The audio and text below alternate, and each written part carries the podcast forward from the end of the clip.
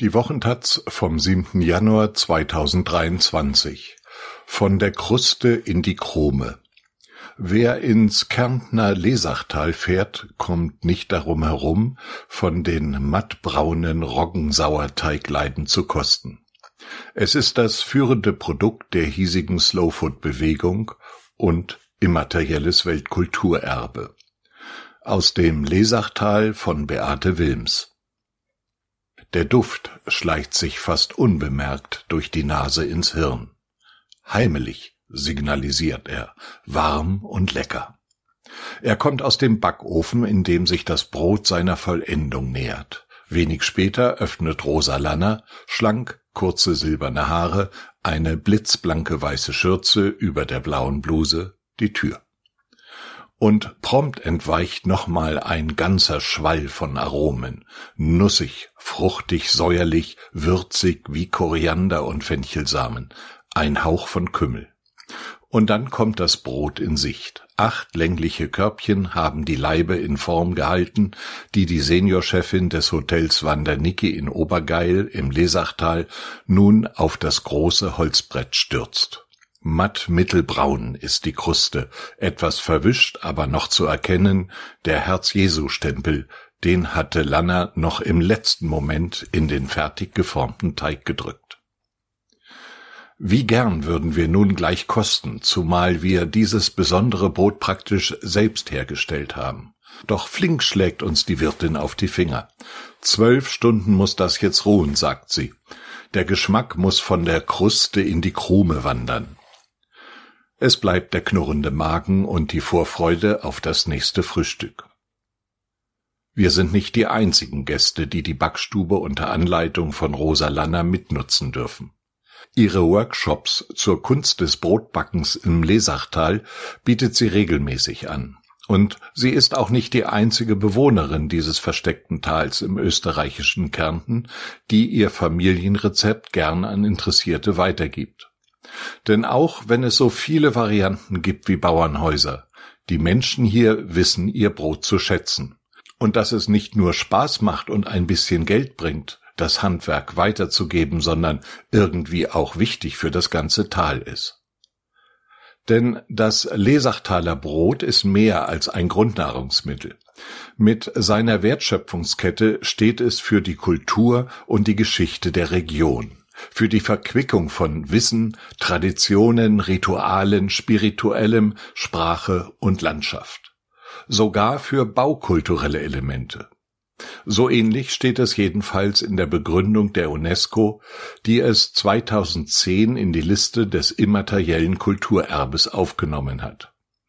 Sie hält für schützenswert, wie die Lesachtaler über Jahrhunderte die Herausforderung des harten Lebens gemeistert haben. Wie und wann sähe ich das richtige Korn? Wie löse ich Transportprobleme? Wie male ich das geerntete Getreide? Wie mache ich das wiederum bekömmlich und haltbar? Eigentlich also, wie überleben wir hier? Diese Zusammenhänge sind auch der Slowfood-Bewegung wichtig, Deren Anhängerinnen setzen sich weltweit dafür ein, dass jeder Mensch Zugang zu Nahrung hat, mit der es ihm, aber auch den Produzentinnen und der Umwelt gut geht, die hochwertig ist und in regionalen Kreisläufen sauber und fair hergestellt wird. Sie hat das Lesachtaler Brot zum sogenannten Präsidio ernannt. Das sind Lebensmittel, die nach diesen Prinzipien erhaltenswert erscheinen, aber Gefahr laufen zu verschwinden, weil das Wissen um ihre Herstellung verloren geht. Beide Auszeichnungen helfen, Förderungen zu bekommen. Sie nehmen die Lesachtaler von heute aber auch in die Pflicht. Und dabei geht es eben nicht nur um das Zusammenrühren des Teigs mit dem Schorwa, dem Teigschaber oder um das Ansetzen des Sauerteigs, der das Roggen-Weizen-Vollkorn-Gemisch bekömmlicher und aromatischer macht. Nein, es beginnt schon mit dem Anbau des Getreides.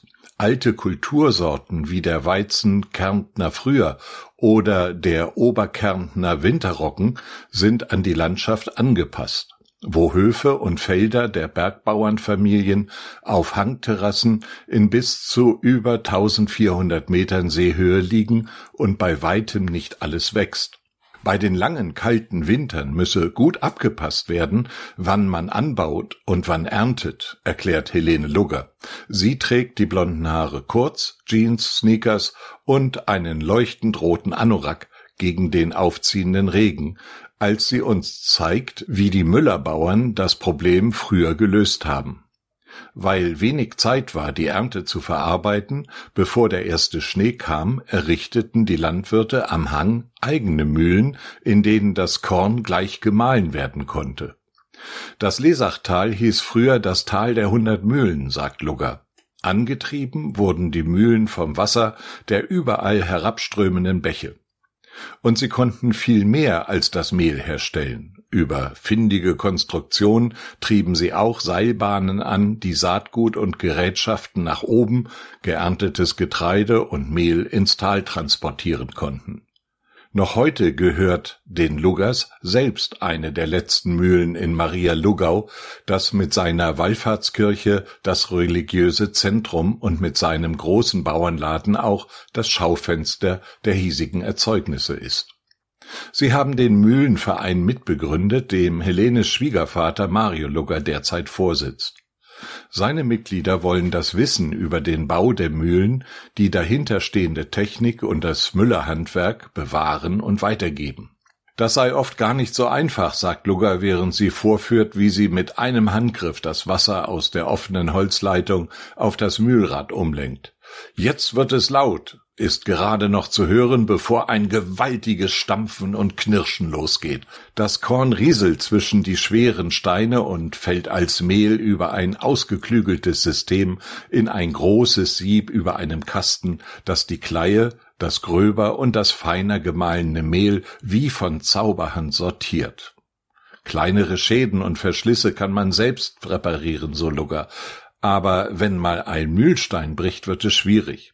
Das gesamte Wissen liegt ja im Erfahrungsschatz der Leute hier, die zum Teil schon sehr alt sind und kann von niemand anderem eingebracht werden. Im Moment reicht das Lesachtaler Mehl nicht aus für all das Brot, das die Bäuerin, Gastwirte und nicht zuletzt der Bäcker in Maria Lugau backen. Zur Not weiche man eben auf Kärntner Biomehl von außerhalb aus, sagt Nikolaus Lanner pragmatisch. Lanner ist der Sohn von Rosa, Namensgeber und Inhaber des Öko-Alpenhotels Wandaniki und nicht zuletzt auch Vorsitzender des örtlichen Tourismusverbandes. Das Lesachtaler Brot sei nichts Museales, sondern gelebte Tradition und Kultur. Das versuche er auch den anderen Tourismusaktiven im Tal zu vermitteln, damit sie weniger Scheu haben, die Idee mitzutragen und weiterzuentwickeln. Es ist nicht immer einfach, sagt Lanner. Viele müssen auch erst einmal sehen, was sie davon haben. Ein Weg dazu sind Hoffeste, die im Wechsel bei den verschiedenen Betrieben stattfinden, glaubt er. Dort könne jeder und jede die eigenen Besonderheiten präsentieren. Auf dem Geilerhof in Niedergeil funktioniert das an diesem Samstag ganz wunderbar. Der Regen stört hier niemanden, man rückt einfach unter dem Vordach und den beiden blauen Zelten zusammen. Die Bäuerin schleppt noch einen zusätzlichen Klapptisch und Bänke in die Stube, Platz wird gemacht, schließlich sollen alle mitkriegen, wie wunderbar der Kuchen aus dem Café Kuhle Einkehr schmeckt, der hier dem Brot ein bisschen die Show stiehlt. Wir wollen noch mal raus, Nachschlag holen. Hallo, Joche, kein Problem, bringt's mir noch den Zirbelschnaps denn auch das gehört zum Lesachtal. Feste wollen begossen werden. Das Schnapsregal im Hofverkauf von Maria Lugaus ist nicht das schmalste. Wer mehr Höfe und Betriebe an einem Tag erleben will, kann das auf dem Brot- und Morendenweg machen und gleich mit Bewegung verbinden.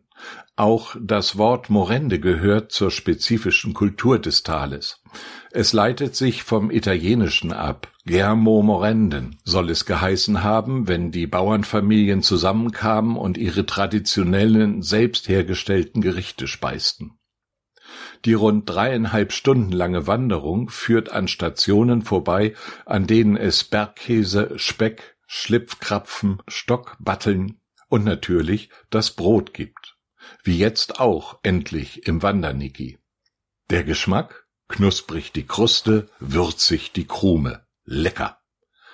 Und mehr braucht's jetzt gerade auch nicht.